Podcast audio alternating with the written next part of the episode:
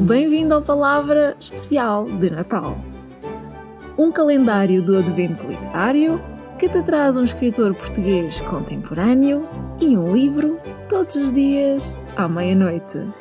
Vamos lá ler os nossos.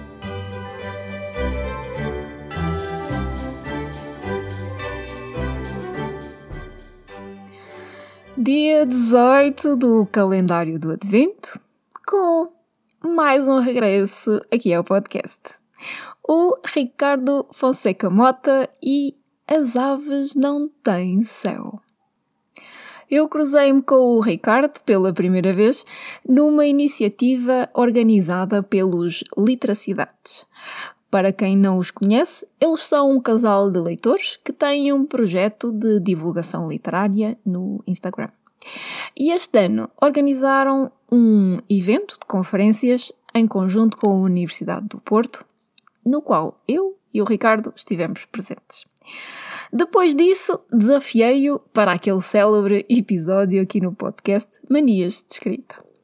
E agora, a pedido de várias famílias, aqui o temos de novo. E desta vez traz-nos o seu segundo romance, com este título tão, tão lírico: As aves não têm céu.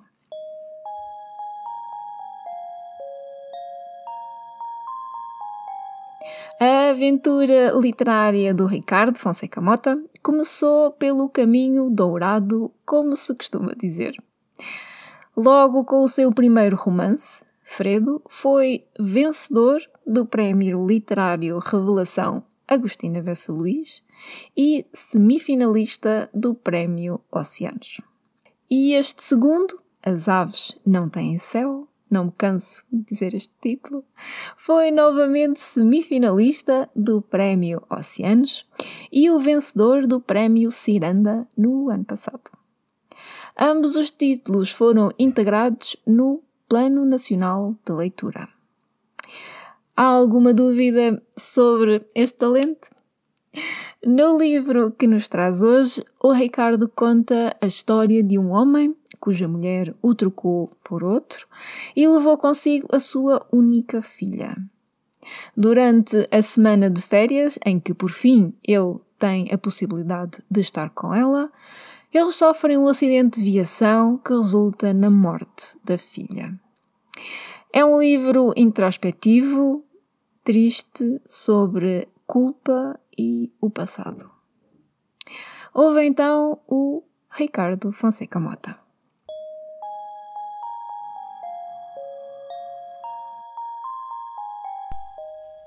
Olá, Maria Isaac. A minha contribuição para o teu calendário do Advento é o meu romance As Aves Não Têm Céu, do qual vou ler um pequeno excerto. Tangente às vozes e às sombras, observou sem ver um pássaro catando migalhas. Junto a um caixote feito para ser invisível, o bicho de pescoço curvado, cabeça no chão, bicando.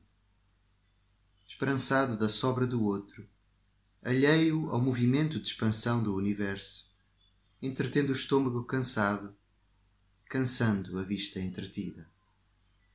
Chafurdando no lixo com movimentos de elegância e dignidade. Cantando, cheio de fome. Longe do ninho, mas cantando.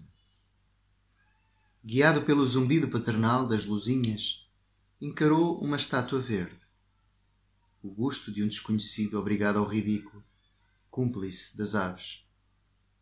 Uma voz sem respirar, eternamente vigilante. Leto aproxima-se do busto, saciando assim a sua curiosidade. Quem foi aquele homem velho? Visto da janela do quarto, era um bloco negro de massa fria, pousio de pombos, rolas e mosquitos. De perto, uns olhos pequenos entalados no declive de um nariz enorme e torto. Suíças farfalhudas, lenço no pescoço, o nome legendado pelos anos de nascimento e morte. E é isso. Quantas pessoas é preciso salvar para ter direito a uma estátua num jardim? Se fosse rei, tinha uma estátua de corpo inteiro. Só os reis e os poetas merecem essa majestade. Os outros ficam-se pelo busto.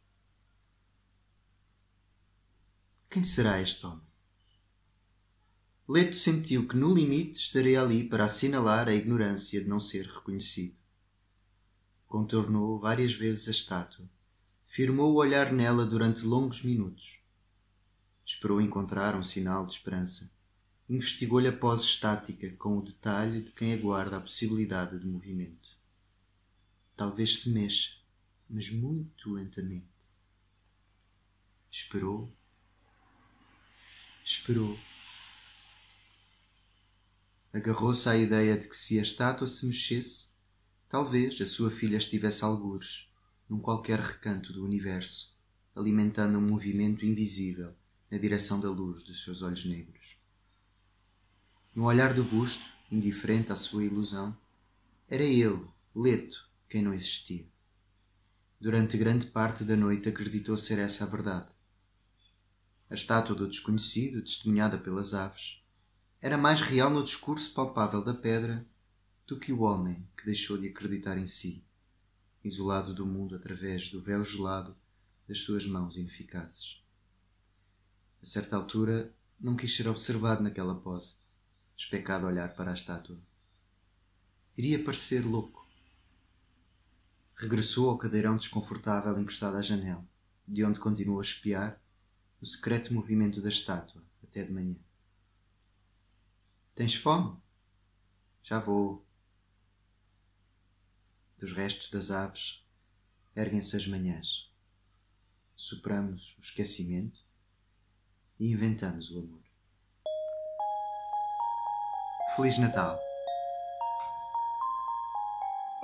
Obrigada por estares desse lado e partilhares desta noite comigo e com o Ricardo Fonseca Mota. Volto à meia-noite com um novo episódio, com mais um escritor que tens de conhecer e um livro que não podes perder. Eu sou a Maria Isaac. Boas leituras.